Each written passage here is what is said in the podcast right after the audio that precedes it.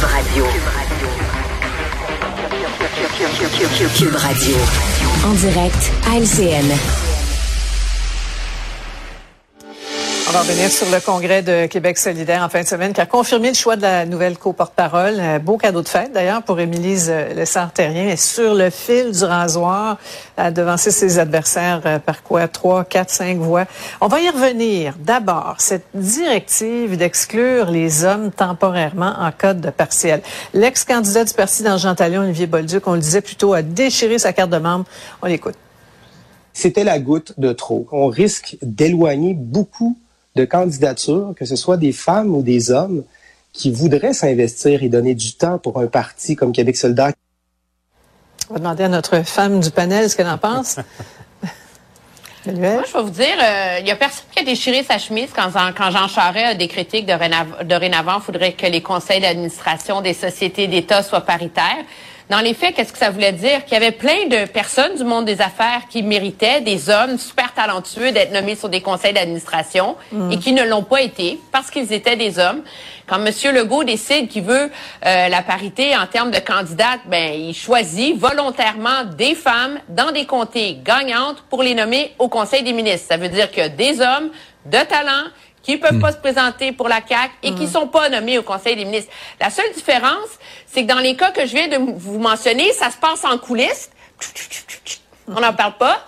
Puis là, il y a un parti politique qui assume de dire ce qui se fait déjà ailleurs et dans beaucoup d'autres endroits. Et ça, ça couvre énormément d'autres postes dans les universités, le monde du travail, partout. Fait que je vois vraiment pas pourquoi ce scandale. Mais il y a quand même une, non, mais euh, Emmanuel, il y a quand même une différence. Que tu compares avec des nominations où on cherche quelqu'un, puis on dit, ben, si on veut une femme pour obtenir la parité, on cherche une femme, on nomme une femme.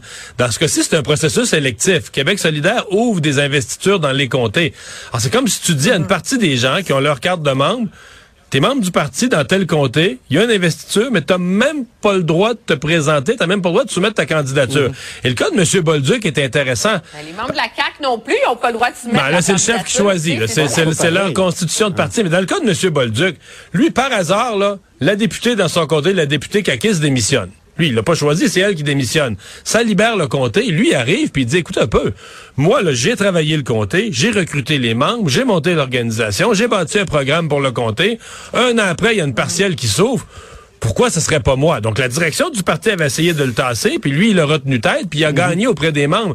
Mais tu sais, c'est pas, c'est pas simple dans une démocratie de dire à une partie des gens, t'as plus le droit. Là.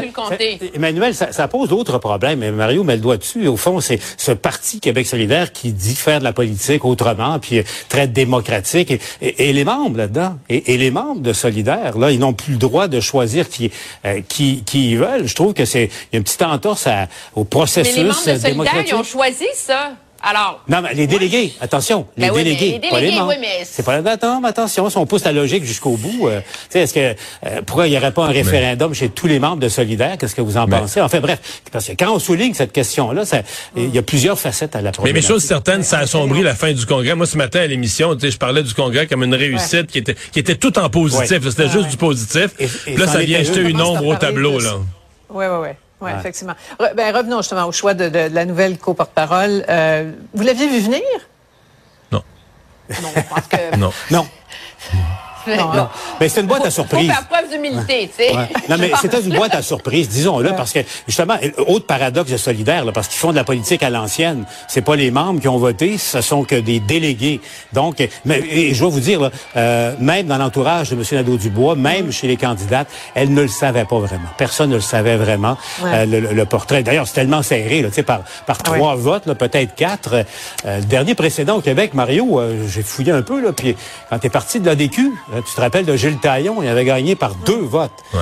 Lui, était resté en poste un mois, mais par deux, mm-hmm. deux votes. Ah, c'est mais c'est un, mais c'est un bon choix. Hein, ouais, ouais. Mais c'est un bon choix. Moi, je trouve que ben, c'est une femme extrêmement dynamique, euh, qui a su se faire connaître, mm-hmm. faire sa trace, euh, qui vient de la ruralité. Moi, je, moi, Ruba Gazal, c'était vraiment, euh, personnellement, je voyais vraiment un problème de dire, écoute, on, s'est moqué dans le passé de Québec solidaire, un parti qui est le long de la ligne orange du métro de Montréal, là. Mais là, t'étais à trois stations, là. le comté de l'un, le comté de l'autre, t'es voisin de comté ou juste, il y a un comté entre les deux. Ça faisait pas tellement euh, représentatif de l'ensemble du territoire québécois. Là, tu vas chercher... Si Québec solidaire veut vraiment percer hors Montréal, continuer, puis ils ont commencé à le faire, c'était... Moi, je trouvais que c'était un bon choix de ce point de vue-là. Et le fait que ce soit une non-élu, problème? Ben, c'est sûr que ça va poser des défis, je pense. Euh, c'est certain, parce que premièrement, il va falloir aller piger dans les coffres pour lui payer un salaire, il va mm. falloir organiser, puis il va falloir trouver une façon. Elle est co-porte-parole, hein. Donc, faut trouver une façon qu'elle ait la même visibilité, le même poids, le même rayonnement que Gabriel mm. Nadeau-Dubois, qui lui a le luxe d'être à l'Assemblée nationale. Moi, cependant, je trouve que ce que l'arrivée de Émilie Lessard-Terrien apporte, c'est de maintenir ce yin et ce yang, si mhm. on veut, mhm. au sein du leadership de Québec solidaire, entre une professionnalisation euh, importante de ce parti-là, mais en même temps, garder son cœur militant très actif. Et ça, c'est ce qu'elle offre. Ça va être intéressant de voir la, dynamique entre les deux, entre M. Nadeau-Dubois et elle-même. Elle sera, elle sera au bilan avec moi à 19h, euh, Émilie Santerre. Oui, parfait. On vous écoute, on vous regarde. Merci. À demain, tous les trois. Au revoir. Une autre vision de l'actualité. Cube Radio. Merci d'avoir été des nôtres. C'est ce qui complète cette émission. Je vous retrouve demain, 15h30.